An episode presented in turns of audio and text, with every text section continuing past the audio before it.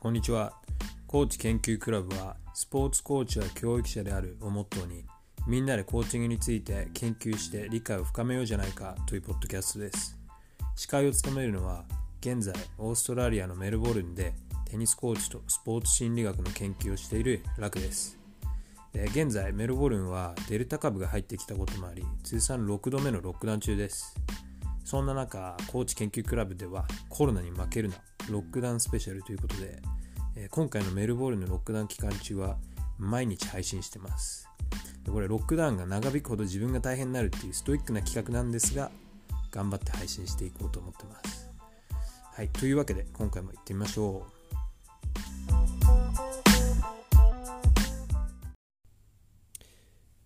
はい、というわけで、コーチ研究クラブ16回目ですね。えー、今日は、あの、もうコロナの報告はちょっとやめようかなと思います。自分的にもちょっといい話題じゃないので、とあと誰、誰が得するんだって話なんでね。はい。まあ、とりあえず、あの、ロックダウン延長っていうことは前回報告したんで、はい、どんどんバシバシ毎日更新は続けていきます。で、今回、えー、16回目なんですけど、これ、えー、前の回にもちょっと少し少しだけ話したことなんですけどあの deliberate practice っていうものについて少し話していこうかなって思ってます。でこの deliberate practice って聞いたことあるかな？わからないんですけどあんま普段ですねそんなポロポロ出てくる単語ではないんですけどあの要は deliberate practice っていうのは何か技術だとか、まあ、例えばスポーツの技術だとかを習得するのにえー、まあそのその技術を向上することを集中的にそこを目標とした練習の形っていうのを指すんですよね。でもともとこのデリバレットプラクティスっていうあのものは、えー、1993年に発表された研究で初めて出てきた言葉なんですけども、えっと、その研究だとえこれエリクソンっていう人がやった研究だったんですけどバイオリンとピアノの演奏者を集めてであのトップのねバイオリンとピアノの演奏者とあとまあトップではないもうちょっと下のレベルの人たちを集めてじゃあ一体何が違うのかな何を違うことをやっててじゃあトップの人たちは何でトップまでいけてるのかっていうのを調べた研究なんですよね。はい、でそれでまああの練習してるところとかを見てでそれでデータを取ってってやっていった時に最終的に何が違ったのかっていうと練習自体練習時間全体の練習してる時間自体は変わらなかったと。どのレベルの音楽家を見ても。ただ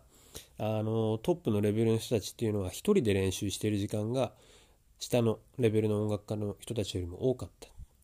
ということが分かったんですね。でそのその論文の中ではその1人で練習している時間っていうのをやっぱりその集中して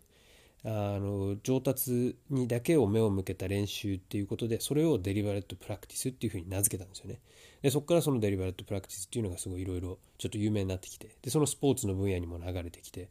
で例えばま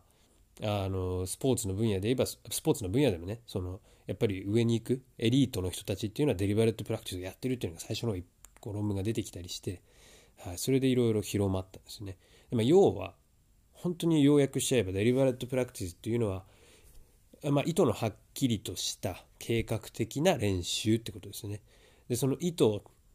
ていうのはまあもちろんその技術を向上させることできちんと計画的にプランを立てた練習をしている。であの一応その一番最初の論文のとこから言われてるのは、まあ、時時によっては別にあの楽しくはないよっていうことはもう言われてるんですよ。はい、なんであのでそれでそのデリバレットプラクティスっていうのはもちろんねどんな技術をやっぱり向上させるにももちろん大事なことなんです。要は練習しなければね何事もうまくならないっていうそういうことを言ってるわけなんですごく単純なことなんですよね。ただまあその93年のこの論文っていうのはやっぱり画期的でもうそのちゃんと練習の時間を積んでいけば人間っていうのは技術を向上できるっていうことがしっかりと分かってきたんですよねそこで、うん、だからあのもちろん遺伝みたいなものはあるんですけどもともとねやっぱその前っていうのはあのトップに行く人たちっていうのはやっぱり遺伝っていうものが大きいんじゃないかっていうのが信じられてて要はその人によってのキャパがあるからあの持ってきたものによって違うよっていうのがえー、主流だったんですよね意見としては。ただそのこの研究以来はやっぱりじゃあ練習することで人間はあの上のレベルまでいけるんだよっていうことが分かったんでそれはすごいやっぱ希望になると、はい、だからこれはもうあのすごいそれでこう意見が変わった。世界的なこうそういうタレントタレントっていうものへのあの見方が変わったっていうことなんですよね。そう持ってきた資質だけじゃなくてきちんと積んでいけば上までいけるっていう、はい、でそれで、まあ、その後に出てきたね、まあ、前回も話したマルコム・グラッドウェルの天才だったりだとかあのその他本、えっと、 Talent Code か Talent Code とかであったりとかっていうのでその論文が紹介されたりだとかそういう部分が紹介されてこの deliberate practice っていうのはすごい有名になったんですね。で、まあ、 deliberate practice とやっぱりいつもこうくっついて回るのがその1万時間と10年ルールってやつで要はあ一定のレベル上のレベルまで行くには1万時間以上10年以上そういうデリバレットプラクティスやる必要があるよねっていうのが提唱されたんですよね。でまあそれももともと確か2000年ぐらいに出たあのスポーツで deliberate practice を調べた研究でアスリートたちのその今までの練習トップのアスリートたちの今までの練習をあの調べてみたら、まあ、大体どこどの人たちも1万時間以上だったり10年以上かけてそのレベルまで来てたっていうことからやっぱりそういう数字が出たんですけどでまあ別にもちろんねそれがね1万時間やったらじゃあもうレベプロまでいけるとかそういうことではないんですよ。それはもういろんな要素があるんであのちょっとそれは簡単すぎるんですよ。そのこの時間やって10年やればっていうのはね。ただやっぱそれぐらいはすごい長い時間かかるんだよってことはまあもちろんそうなんですよね。でまあこのそのとそれを考える時にやっぱりいろいろな要素がね後々から練習だけじゃないよねってことがもちろん分かってくるんですよ。例えばやっぱ環境っていうのがその人がいる環境っていうのがものすごく大事なわけで。でこれはねあのマルコム・グラッドウェル天才とかでも話してたんですけど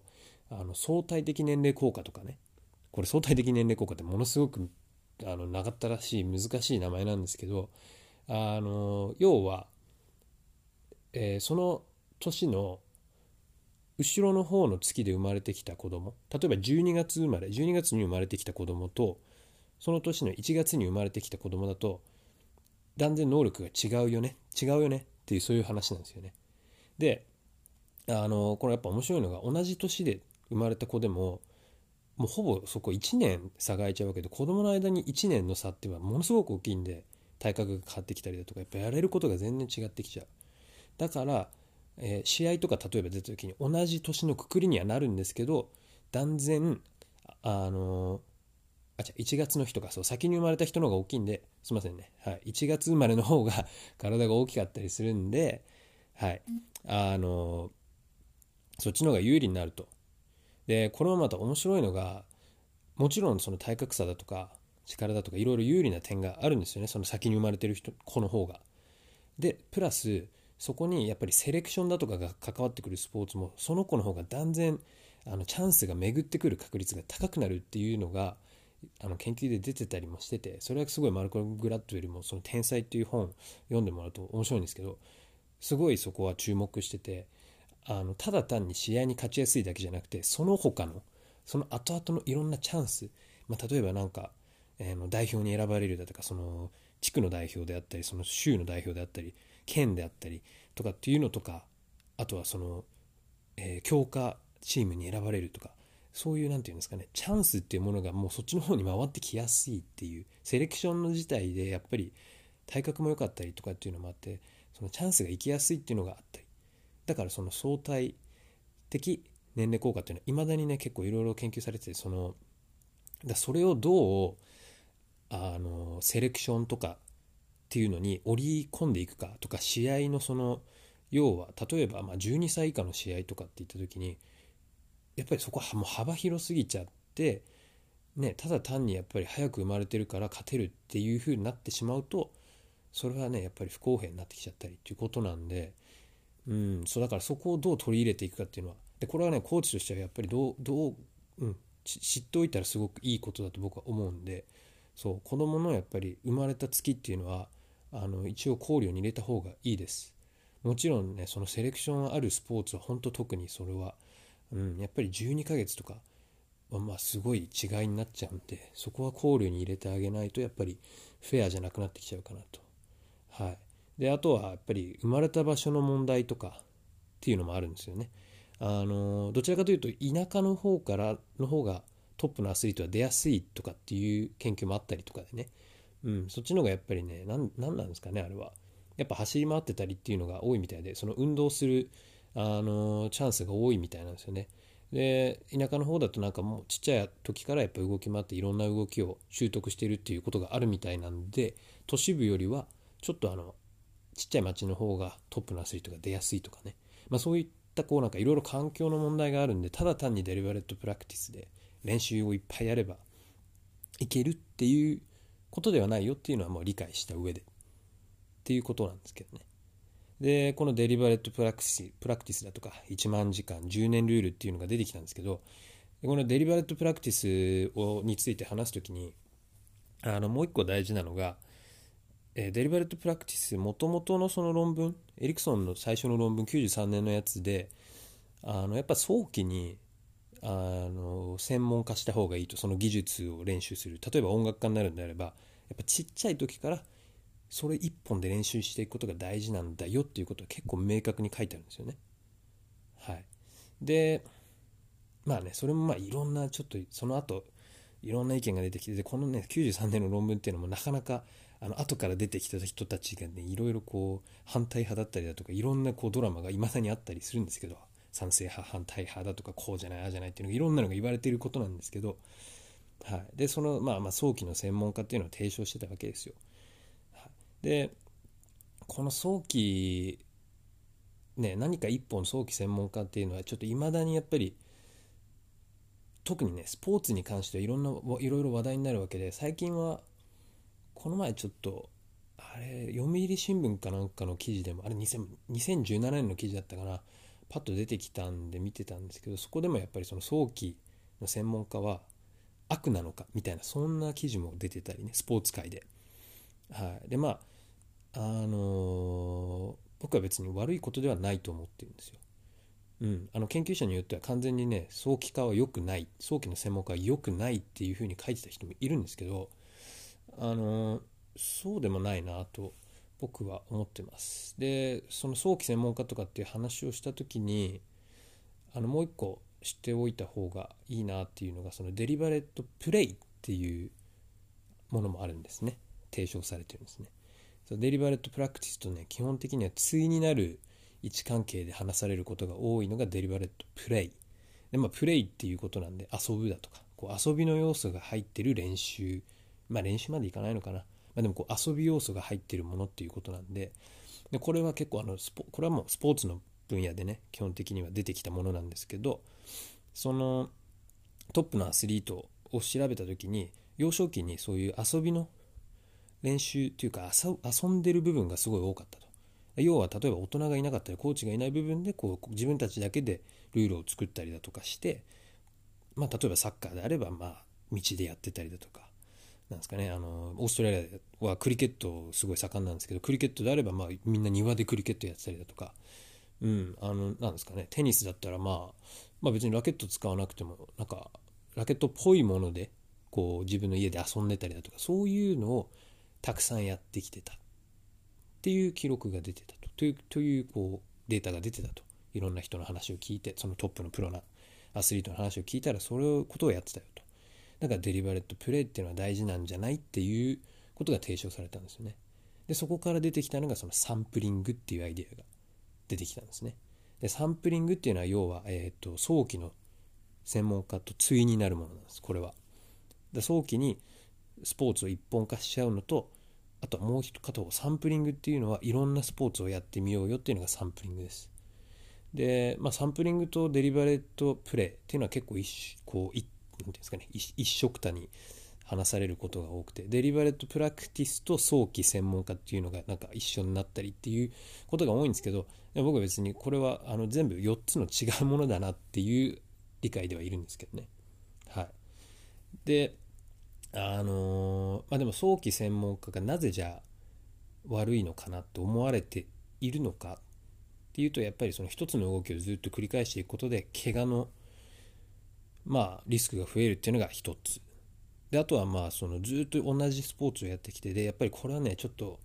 あの文化とかもいろいろ出てきちゃうんですけど